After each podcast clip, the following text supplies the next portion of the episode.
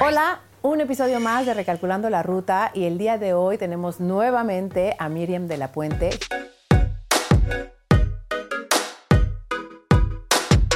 ginecóloga del Centro Creciendo de Mirasierra en Madrid.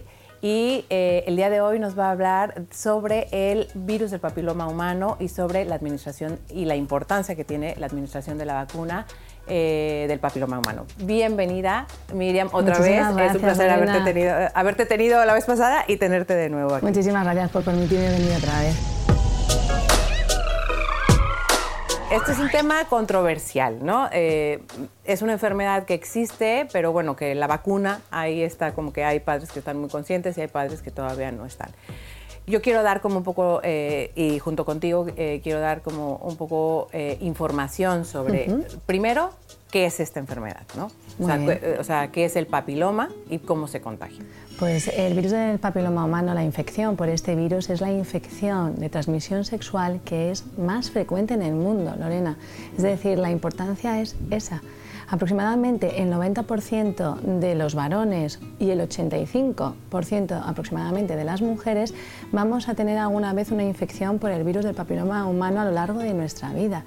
Date cuenta el porcentaje tan alto del que estamos hablando. Entonces, tenemos que intentar que nuestro sistema inmunológico sea capaz de defender nuestro cuerpo y eliminar este virus, que en algunas ocasiones pasa. ¿Se contagia solo por eh, transmisión sexual? Sí. Ok. ¿Y cuáles serían sus síntomas? pues en muchísimas ocasiones son totalmente asintomáticos y pasa desapercibido. Simplemente con las relaciones sexuales tienes un contacto con una persona que es portador y entonces se puede transmitir. Es, eh, es así. Es verdad que en algunas ocasiones cuando la infección se mantiene en el tiempo, pero incluso 15, 20 años y el sistema inmunológico no lo ha eliminado, pueden aparecer lesiones. Depende de cada persona. Hay personas. pero sí, sí puede haber algo que te diga estás eh, o sea, hay gente asintomática, pero hay gente que... Sí, hay gente que desarrolla las lesiones antes que otras. ¿Qué tipo de lesiones se puede desarrollar? Pues mira, hay lesiones que son lesiones benignas, que son lo que nosotros comúnmente conocemos como las, las verrugas, las verrugas de la vulva, las verrugas de la zona anal o perineal, pero luego hay otras lesiones que son lesiones precancerosas o incluso procesos oncológicos, como por ejemplo en el caso de las mujeres el cáncer de cuello uterino, que está ampliamente conocido que el virus de papiloma humano es una causa necesaria para desarrollar este cáncer, pero no es la única causa. Y luego también otra serie de cánceres, como los cánceres de la región anal, eh, los cánceres de cabeza y cuello, sobre todo de la zona de la orofaringe, y en los varones también el cáncer de pene.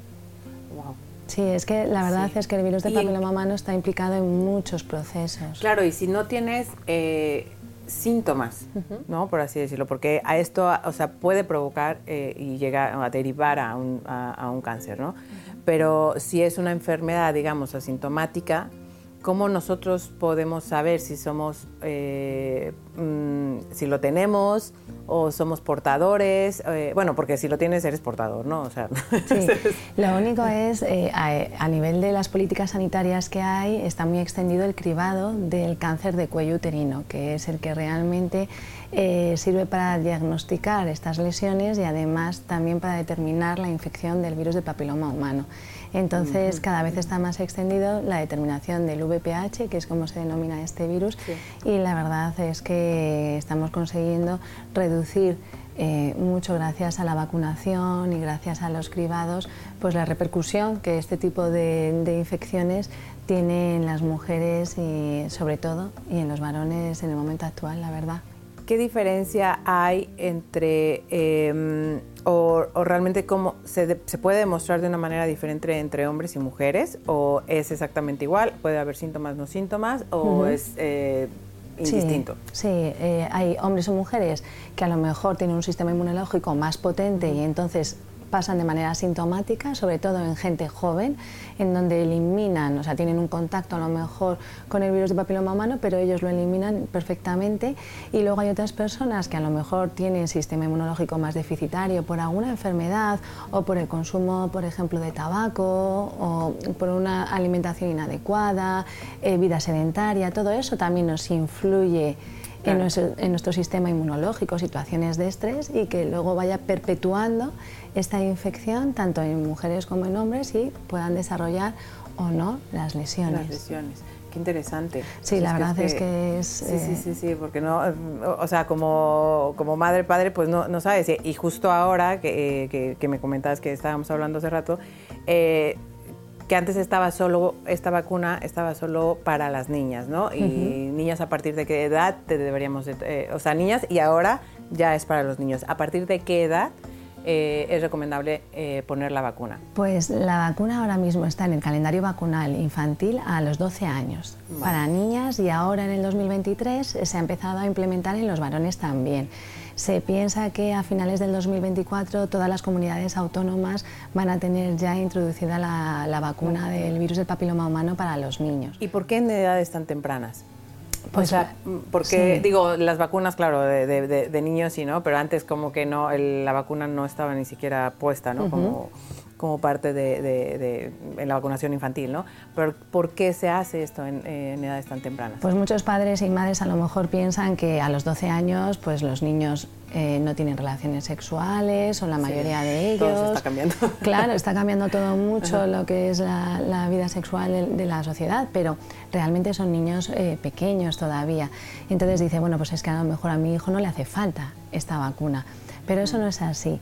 Se sabe que si nosotros ponemos la vacuna del virus de papiloma humano en edades tempranas, en donde todavía no hayan mantenido relaciones sexuales, no por el hecho de mantener o no relaciones, sino por tener la posibilidad de estar en contacto con el virus del papiloma humano, se ha visto que se genera más inmunidad en esos niños.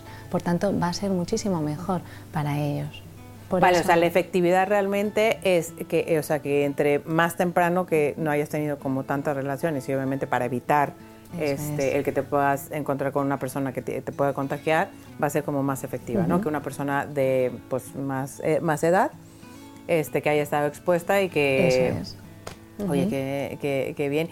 Y hay algunas consecuencias más allá que del cáncer o, o lesiones que puedan provocar algo mm, como una enfermedad más, en, o sea, a partir del papiloma. O sea, si ellos son, o sea, tú eres portador, no te diste cuenta, eh, no tienes síntomas eh, y de repente puede surgir alguna otra enfermedad relacionada con Fundamentalmente son esas, las que hemos comentado antes, las verrugas y todo lo que son en los ámbitos de oncológicos, los cánceres de esas zonas, del cuello, de pene, de la región anal y perineal y de la región de la orofaringe. Y hay tratamiento, o sea, ya sé que está la vacuna, pero hay tratamiento para, para para esos cánceres, sí. Luego, en función del momento en el que diagnosticas ese cáncer o la lesión precancerosa, porque es verdad que gracias a la política de cribado del cáncer, por ejemplo, de cuello del útero, pues nosotros diagnosticamos lesiones que no es un cáncer de cuello del útero, pero que podrían dar en un futuro esa lesión. Entonces, se puede paliar el riesgo de que una chica relativamente joven pueda tener un cáncer de cuello uterino realizando un tratamiento de esa zona en ese momento determinado en el que has localizado esa lesión precancerosa, que no es un cáncer, pero podría llegar a ser. Podría llegar a ser. La verdad es que eso nos da mucha seguridad. No, claro, es que mm. al final, ah, sí, o sea, al final como que quieres evitar llegar a, claro. a esa enfermedad, sí. pero claro, al ser una enfermedad posiblemente silenciosa, sí. pues peligrosa. Entonces, claro, la, recomendación siempre va a ser la vacuna. Hombre, es que la verdad, Lorena, date cuenta que es que es eh, de la, una vacuna frente a, evitar un cáncer. Sí. Eh, ¿Cuántas vacunas tenemos para evitar un cáncer? No. Es que realmente tenemos muchísima suerte y vivimos en una sociedad en la que nuestros hijos pueden recibir una vacunación que en un futuro les podamos ahorrar el tener que pasar un tratamiento que seguro que muchas mamás y muchos papás que te siguen, Lorena, pues han tenido que pasar. Por tanto, mm, eh, puede darnos miedo porque al final cuando vas a poner la vacuna a tu hijo pues siempre piensas, madre mía, que no le pase nada. Pero la seguridad de, de la vacuna del virus del papiloma humano en un principio lo que hablan es de reacciones locales o de cefaleas que aparecen en los días siguientes. Pero, como cualquier vacuna. como cualquier vacuna. Es decir, si ponemos en una balanza los riesgos y los beneficios, siempre quitando al grupo de pacientes, de niños y niñas que a lo mejor tienen una hipersensibilidad a la vacuna, que es... Eh, que puede pasar, pero que bueno, es un porcentaje muy pequeño. Pero tenemos que darles la oportunidad dentro de, la posibilidad que tenemos como madres y como padres de, poderles ofertar esa vacuna y, poder evitar eh, esas lesiones que aunque digamos, bueno, pues es poco probable que vaya a desarrollar un cáncer, bueno, ¿y las verrugas? Pues las verrugas también son bastante molestas, las verrugas también necesitan un tratamiento, también mina un poco la autoestima en el momento de tener relaciones sexuales de tus eh, hijos. Sí, y aparte yo creo que también en edades tempranas, pues tal vez, eh, claro, como sabes que es una eh, enfermedad de transmisión sexual, si no tienes la confianza con tus papás, con tus padres para contarles, bueno, pues obviamente que estás incómodo, que tienes mm. verrugas, que hay unas molestias.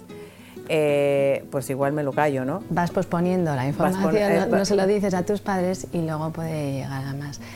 Es verdad. Lo que sí que es cierto es que mm, también hay que tranquilizar a la gente en el sentido de que para que se produzca una lesión eh, cancerosa o precancerosa se tienen que dar también otra serie de, factores que condicionen eso. Entonces, bueno, pero la vacuna es lo único que podemos hacer para prevenir todos los cánceres y todas las lesiones que produce el virus del papiloma humano. ahora como que hay una, una campaña, por así decirlo, ¿no? También de, que, de, de, los hombres, porque antes, pues claro, la mujer se cuidaba, pero mm, también, pues el hombre también era portador, ¿no? Bueno, pero es que, fíjate... Y el porcentaje que me estás diciendo, claro. es que al final parecía que es que era un problema de las niñas o, o de las mujeres, o sea, al final la sociedad pensaba eso. Bueno, al principio se intenta hacer una inmunidad de toda la comunidad a través de un grupo importante como son las niñas. Sí, sí, sí. Pero eso también es un problema pues, de, inequidad con respecto a los niños. ¿Por qué a un niño si también va a tener riesgo de infección y consecuencias por esa infección, ¿por qué no le vamos a poner la vacuna? No, y que ellos también puede, pueden, o sea, pueden llegar a una enfermedad como eso, cáncer, ¿no? Claro, sí, sí. O sea, que no solamente actúan de portadores, sino que ellos pueden tener esa enfermedad. ¿Por qué no vacunarles? Bueno, pues gracias a, los sistemas sanitarios que hay, eh, la verdad que se está intentando ampliar y aquí en España lo igual y la verdad es que es muy importante que los niños también se vacunen, niños y niñas. Fenomenal. Bueno, pues eh, de verdad yo creo que estos consejos siempre ayudan a, los padres, ¿no? A, poder tener información desde dónde, porque obviamente a veces no queremos ver o no nos gusta aceptar que realmente puede haber un remedio, puede haber algo y es importante que tengamos la información. A partir de aquí, pues ser conscientes de que es para el bien de nuestros hijos, ¿no? Y que esta decisión pues depende más del padre que del niño, ¿no? Totalmente, Lorena, porque al final nosotros siempre decimos lo mismo, pero eh, la comunicar quién se tiene que vacunar, dónde, cuándo, es, muy importante, pero en este caso son los niños los que se tienen que vacunar. ¿Y eso a quién tienes que dar la información? Pues a la mamá, al papá o al tutor legal en, cada caso, para que puedan acompañar a ese niño a, esa vacunación tan importante, la verdad. Ay, pues no sabes cómo te agradezco, de verdad, el, haber estado aquí con tus consejos. Este, creo que nos ayudan mucho y, espero que podamos llegar a muchos padres para concientizar a, este, a los padres y que los niños y las niñas estén seguros. Y bueno, pues aquí dejamos este episodio. Eh, si les gusta, compártanlo y nos vemos en el siguiente episodio de Recalculando la Ruta.